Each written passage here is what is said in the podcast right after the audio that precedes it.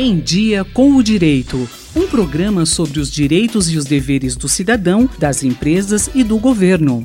Em tempos de importantes votações no Congresso Nacional, muito se fala em expulsão de parlamentares que desobedecem à orientação de seus partidos políticos de suas respectivas siglas. Sabe-se que a Lei 9096 de 65 apresenta em seu artigo 24 que, na Casa Legislativa, o integrante da bancada de partido deve subordinar sua ação parlamentar aos princípios doutrinários e programáticos e às diretrizes estabelecidas pelos órgãos de direção partidários, na forma do estatuto. Não obstante, o parlamentar que cometer a indisciplina partidária pode vir a ser processado internamente pelo partido, recebendo sanções ou até mesmo resultando em sua expulsão.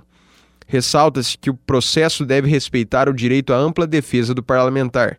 No entanto, no caso de expulsão do parlamentar de sua respectiva agremiação por descumprimento de estatuto e programa partidário, conforme interpretou o TSE, em resposta à consulta de número 27785, o parlamentar mantém o seu mandato e o partido político tem seu número de cadeiras parlamentares reduzido.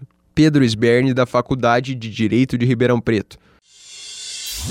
Em Dia com Direito, um programa da Faculdade de Direito da USP Ribeirão, coordenação do professor Nuno Coelho. Sugestões de temas ou críticas, e-mail em diacomdireito@usp.br.